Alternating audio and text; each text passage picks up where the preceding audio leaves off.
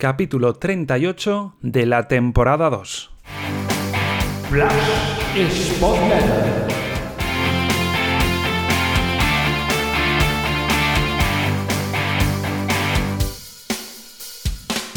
Hola, ¿qué tal? Bienvenidos a una nueva entrega, la posterior al empate del Sporting en el campo del Málaga, 2 a 2, y comenzamos como más o menos suelo hacer con un repaso a lo que fue el once titular del Sporting.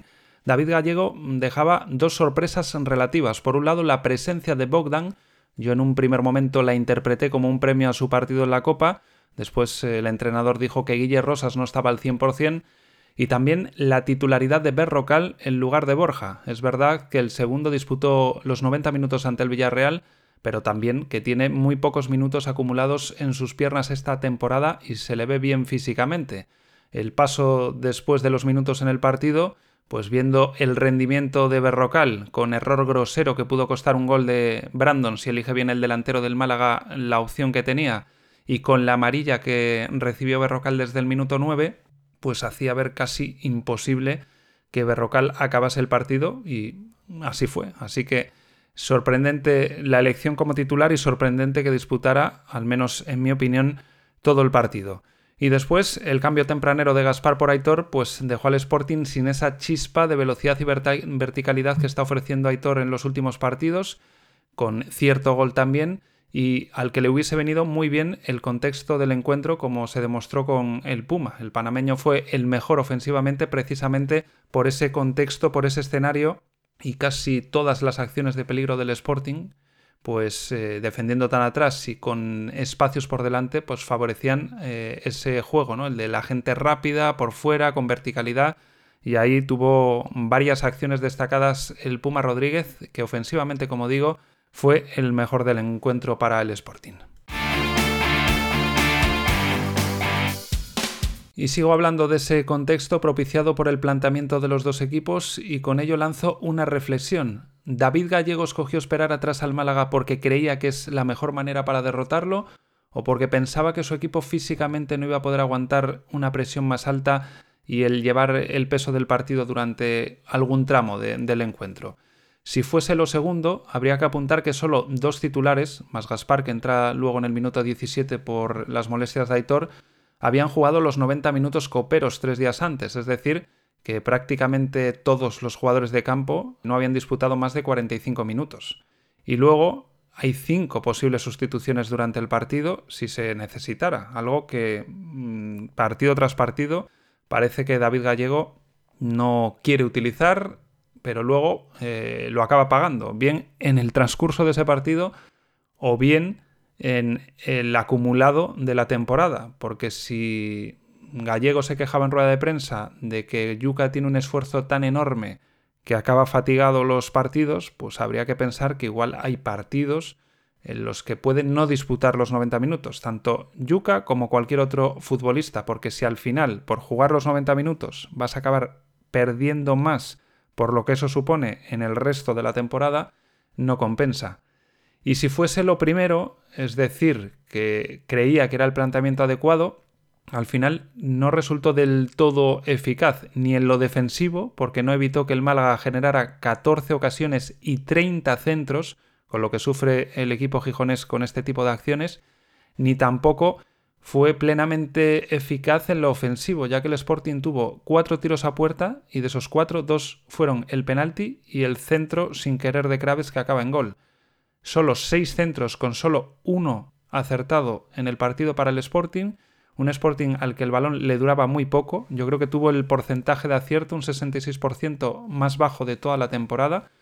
Por demérito del Sporting, pero también por mérito de un Málaga que presionó muy arriba, que ahogó al Sporting y que no le dejó jugar con, facilidad. Eso hizo que, que el equipo rojo y blanco tuviese que abusar eh, más de lo que le conviene del juego directo y ahí las estadísticas pues se demuestra que no fueron del todo eh, buenas para el Sporting. 28 de 78 en pases largos. Tuvo que recurrir a 78 pases largos y solo 28 encontraron un compañero. No ganaban ese juego directo, pero tampoco las segundas jugadas, con lo cual, pues eh, lo que decía antes, las posesiones le duraban muy poco al Sporting, enseguida recuperaba el Málaga y eso hacía que el equipo se tuviera que desgastar más, con lo cual Si tú quieres quedarte más atrás porque físicamente no te va a dar para presionar arriba, pero luego te pasas todo el partido defendiendo atrás de un lado al otro, acabas agotándote más que igual si hubieses eh, pretendido defenderte con balón. En los pocos momentos en los que con 1-2 en la segunda parte el Sporting tuvo esas posesiones largas, masticadas, aunque muy horizontales, pues tuvo ese respiro y, sufrió menos y, fue una defensa más eficaz que cuando le cedió eh, terreno y balón al, Málaga. Y después el ofensivo, por, por mm, volver a insistir en ello, prácticamente todo lo que pudo generar el Sporting vino a través del Puma. Sin Aitor en la otra banda, solo tenía esa chispa de velocidad en el panameño, que sí que eh, tuvo varias acciones eh, meritorias. Y después el Sporting se encontró con el penalti cuando todo apuntaba a que se iba a adelantar el Málaga y con el gol sin querer y con fortuna de Craves en la recta final del primer tiempo, un gol que es de suerte, pero que hay que destacar la acción previa, que es Craves encarando, yéndose de su par y avanzando en vertical decidido hacia el campo contrario, con lo cual es cierto que tiene suerte en el centro, pero si no hace esa acción yéndose de su par decidido con verticalidad y encarándolo, no hubiese tenido la oportunidad de, de poder propiciar ese segundo tanto. Y entrando ya de lleno en lo que fue la segunda parte, desde el minuto 60 el Sporting tiene a los dos centrales con una amarilla, Berrocal desde el minuto 9, a Villalba desaparecido porque ese contexto de juego directo y en el que la asociación apenas le dura tres pases, pues le hace no destacar y le impide participar.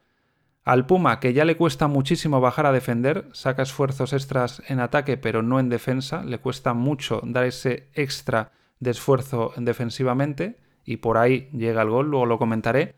Y viendo todo esto, David Gallego no interviene un partido más. Yo ponía un tuit después del partido en plan sarcástico con una imagen de la estación interespacial haciendo la coña que desde allí incluso estaban viendo que un encuentro más o el entrenador refrescaba piernas o el Sporting no iba a mantener la ventaja en el marcador y así fue, porque era evidente, era cuestión de tiempo que llegase el gol local, fueron pasando los minutos y afortunadamente llegó el gol tarde porque si no posiblemente hubiese eh, habido muchas opciones de que llegase el tercero.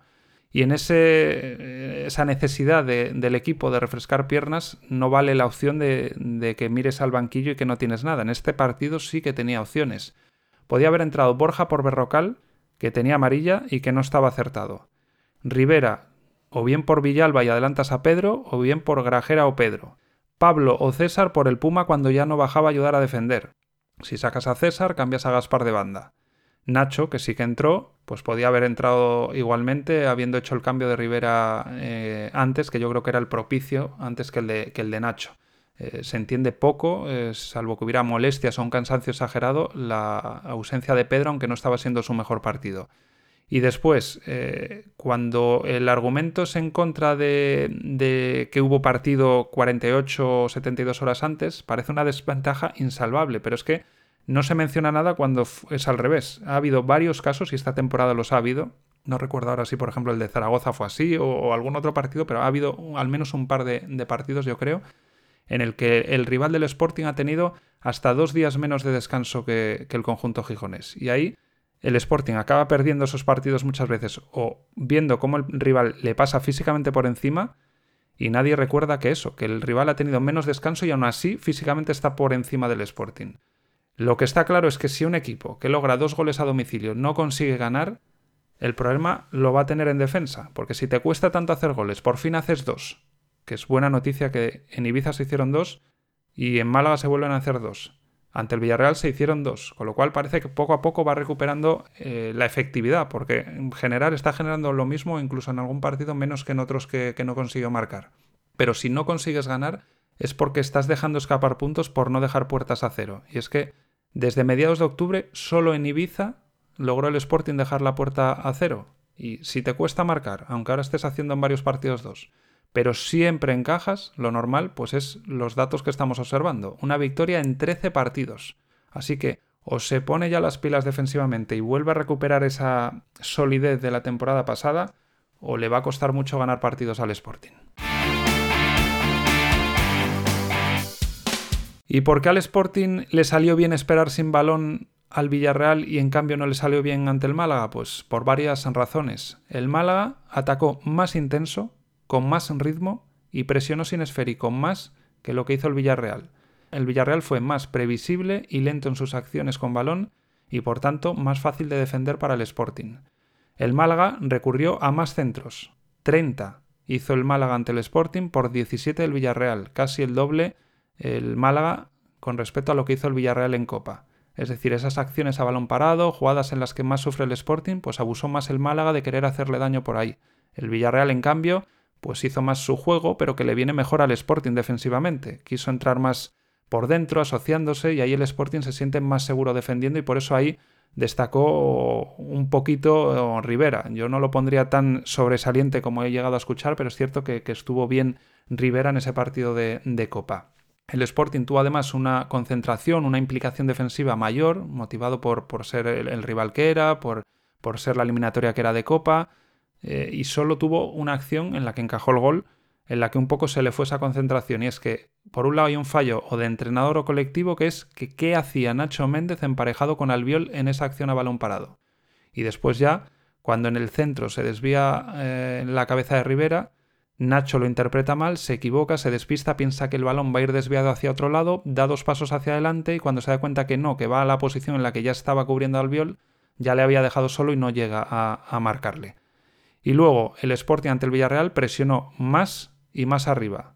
Robó por tanto muchos balones en campo contrario, así llegó el gol de Yuca, que por cierto fue muy meritorio por tener esa reacción y ejecutarlo tan rápido y tan bien.